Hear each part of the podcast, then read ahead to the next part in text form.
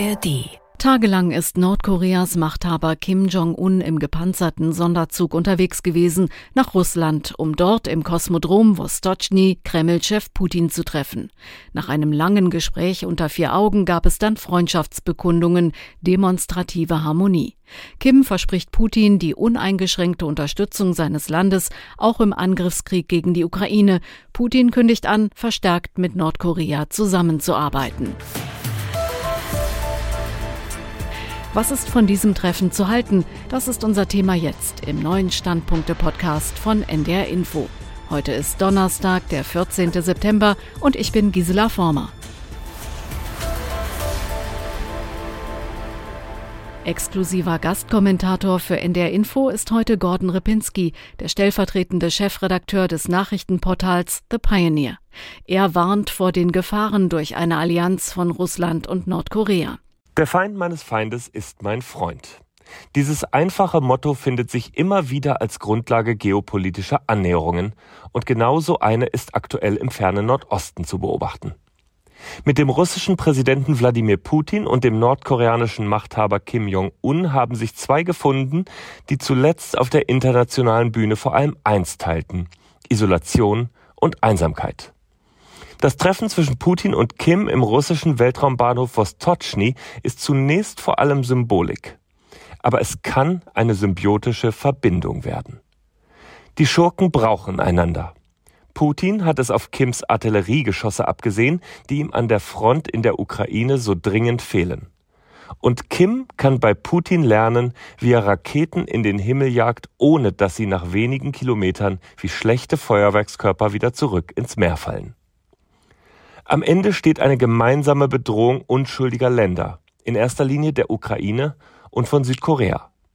Aber es ist mehr als das. Hinter der Kooperation von Kim und Putin steht ein weiterer Angriff auf das freiheitlich-westliche Lebensmodell. Die Antwort darauf kann nur unmissverständliche Härte sein. Der Westen muss, wenn er sein Wertemodell verteidigen will, im Falle von Waffengeschäften der beiden Länder konsequent reagieren.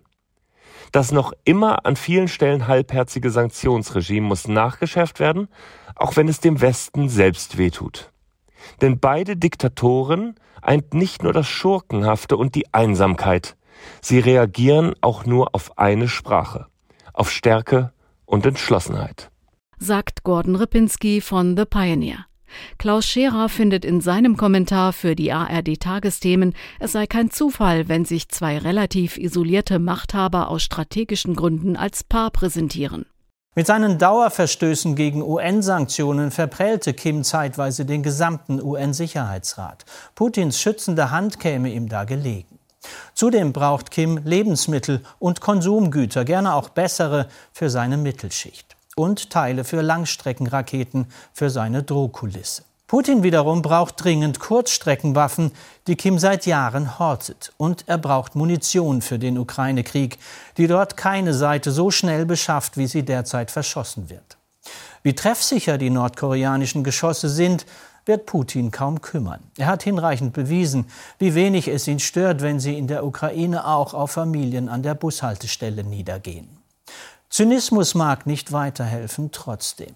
Ich hätte nichts dagegen, wenn sich das neue Paar noch eine Reise zusammen gönnen würde, möglichst lang und möglichst weit weg. Wann trifft man sich schon mal an einem Weltraumbahnhof? Die Meinung von Klaus Scherer in den ARD-Tagesthemen. Und nun noch ein Blick darauf, wie Journalistinnen und Journalisten einiger Zeitungen das Gespräch von Putin und Kim bewerten. Die Süddeutsche Zeitung schreibt, zwei Schurken hätten sich auf Augenhöhe getroffen, aber nur weil es die Not gebiete. Welche Geschäfte zum Schaden Dritter verabredet wurden, wird man nicht öffentlich mitteilen, aber das Verhandlungsinteresse ist offensichtlich, das Ergebnis möglicherweise bald ablesbar an den Zügen, die über die Brücke der Freundschaft rollen, von Süden nach Norden mit Granaten und Raketen in gewaltiger Zahl, von Norden nach Süden mit Elektrobauteilen oder Weizen. Lange Zeit konnte Putin diese Demutsgeste gegenüber Kim vermeiden, das Abhängigkeitsverhältnis war einseitig einseitig und ging zu Lasten des Nordkoreaners aus. Nun ist plötzlich Russland in Not und es fehlt dem Kriegsherren an Munition und Raketen. Die Frankfurter Allgemeine Zeitung meint, für Kim könne es sich auszahlen, Russland zu unterstützen, andersherum dagegen für Putin nicht unbedingt. Für diese Unterstützung kann Kim handfeste materielle Gegenleistungen verlangen. Nahrungsmittel für das heruntergewirtschaftete Land sind das eine, Militärtechnik zum Beispiel für Raketen sind das andere. Spätestens an diesem Punkt kommt dann eine Macht ins Spiel, die diesmal nicht mit am Tisch saß. Dass Peking mit dem Waffenprogramm des Nordkoreaners uneingeschränkt glücklich sei, kann man nicht sagen. Je stärker Kim Jong-un militärisch wird, desto eher könnte er sich unmittelbarem chinesischen Einfluss zu entziehen versuchen. Putin läuft Gefahr, in seiner Not auf das falsche Pferd zu setzen. Ohne China ist er noch schwächer als ohnehin. Ähnlich sieht es die Taz aus Berlin. Ohnehin entscheidet letztlich weder Pyongyang noch Moskau darüber, wie sich die russisch-nordkoreanische Achse weiterentwickelt. Es liegt an China, wie die Zusammenarbeit ausgestaltet wird. Kims Regime ist von Peking abhängig. Der Kreml will seinen großen Bruder nicht verprellen. Für den Westen ist die sich bildende Allianz im Osten, die sich in Gemeinsamkeiten wie Unterdrückung, Folter und Mord trifft, gefährlich. Sie birgt vor allem deshalb Risiken, weil solche Regime allen Stabilitätsbekundungen zum Trotz voller Unwägbarkeiten sind. Russland zeigt jeden Tag aufs Neue, dass es nach eigenen Regeln spielt und nur die eigenen Machtinteressen im Blick hat. Dem Westen muss dies auch im Umgang mit China bewusst sein.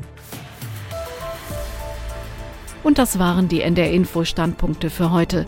Unseren täglichen Podcast mit Meinungen von Journalistinnen und Journalisten aus deutschsprachigen Medien könnt ihr auch abonnieren, zum Beispiel in der ARD Audiothek. Und damit Tschüss, sagt Gisela Former.